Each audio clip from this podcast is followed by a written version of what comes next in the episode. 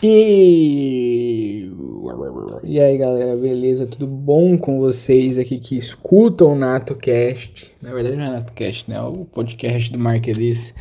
Porém, eu utilizo aqui essa plataforma um pouco para assuntos mais descontraídos, linhas de raciocínio e pensamento que eu não formato e coloco em vídeo nem nada.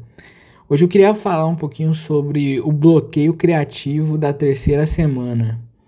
É um nome que eu mesmo inventei, acabei de inventar aqui é, antes de iniciar esse áudio, muito pelo processo é, de, de trava mesmo, de desmotivação, é, de tocar algum projeto quando ele tá saindo do zero. E aí meio que bloqueia tudo. A, a falta de motivação bloqueia a criatividade, você começa a colocar barreiras no que você vai fazer e você acaba não avançando. É Acho que faz um. Faz, vai fazer umas 3, 4 semanas aí que eu iniciei a publicar podcast, vídeo no YouTube, é, vídeo no Marketplace querendo ou não, a gente tem uma ânsia porque, para que os projetos que a gente toca deem, deem certo de imediato. É, eu sempre tive consciência do, dos meus balizadores, é, do objetivo disso aqui, que é basicamente comunicar é, o porquê das coisas, né? Tentar achar razões por trás de ações de empresas, pessoas, marcas, enfim. Mas uma hora para outra você se sente um pouco dominado por uma vontade de crescer rápido sem passar pelas dores do crescimento. É, eu li um livro esse tempo atrás que se chama Única Coisa e ele fala que a disciplina ela não é necessária. Ela não é um, não é uma coisa que você tem que ter um hábito, é ter disciplina, porque senão você gasta muita energia focada em alguma coisa. Disciplina é apenas o passo inicial para você é, tornar algum hábito. Então, você quer malhar, por exemplo, você tem que ter disciplina ali, uns 60 dias malhando direto, que depois isso vai ficar um comportamento automático. Você encaixa na sua rotina e realiza as coisas. É, Falam que também tem a barreira dos 21 dias ali, né, para se tornar um hábito. O Poder do Hábito, o livro fala um pouco sobre isso. E é meio que nessa terceira, quarta semana que, se você não encaixou direito, não engrenou a rotina, é meio que a sua desmotivação começa a ganhar de você.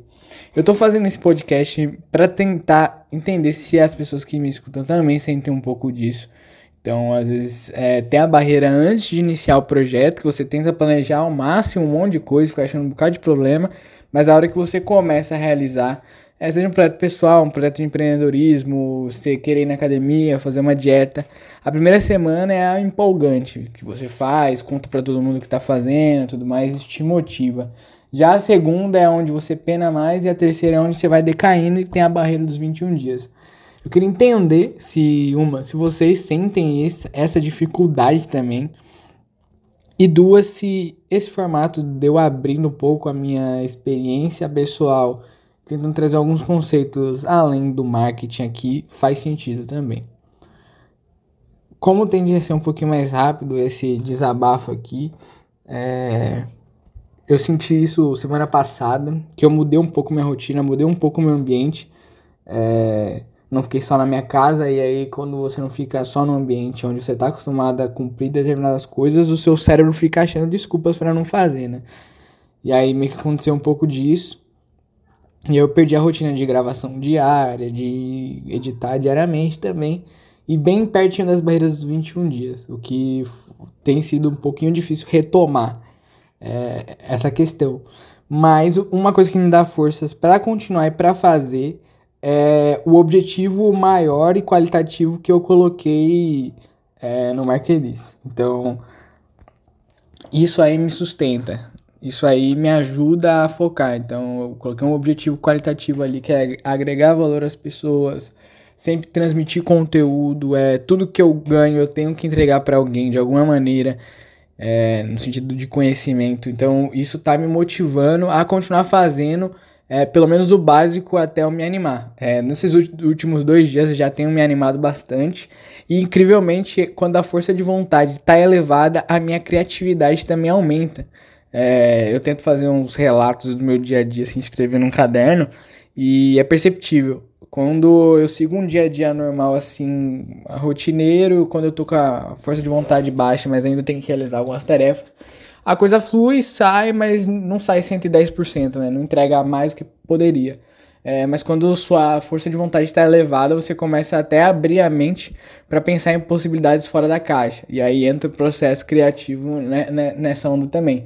Então é, é, engraçado que não basta somente saber alguma coisa, não basta somente saber quais são os passos para serem realizados, é, ter algo mais interno na realização de projetos que trava muito, trava muito é, a barreira de entrada, a barreira dos 21 dias, até aquilo se tornar um hábito e você não gastar tanto tempo para fazer.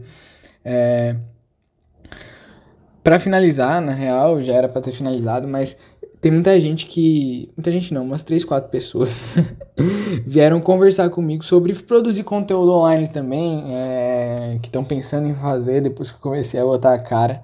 E uma dica é, velho, tipo assim, vai dar merda, você vai cansar, vai enjoar, não vai querer fazer, mas aproveite a empolgação inicial para botar o projeto para rodar. É, bote a empolgação ali para tirar do zero a coisa pelo menos, e aí você vai vendo os feedbacks das pessoas que gostam de você, falando que tá maneiro, para continuar e tal, e se apegue a isso e ao objetivo maior que você colocou. Seja se dar melhor na carreira, seja é, descobrir um novo talento, seja simplesmente matar uma vontade, pelo menos teste, tá ligado? Faça dois, três vídeos, poste lá, feche o Instagram, feche o YouTube e vai caminhar, vai fazer qualquer outra coisa. Saia da inércia e aí depois você vê. Depois você coloca a disciplina e a força de vontade é, para jogar esse jogo do da desmotivação, dos resultados que não vêm tão rápido. Mas isso serve de lição também, né? Para entender que a, tudo é processo, tudo é construção. Mas é isso, galera. Foi um papo mais contraído, mais um desabafo mesmo, mais um, um formato é, que eu sempre escrevo no meu diário, mas é, dessa vez eu quis tra trazer para áudio, porque acho que pode ter muitas pessoas que têm essas mesmas, essas mesmas dificuldades que eu também. Então é isso. Valeu, abraço, é nóis.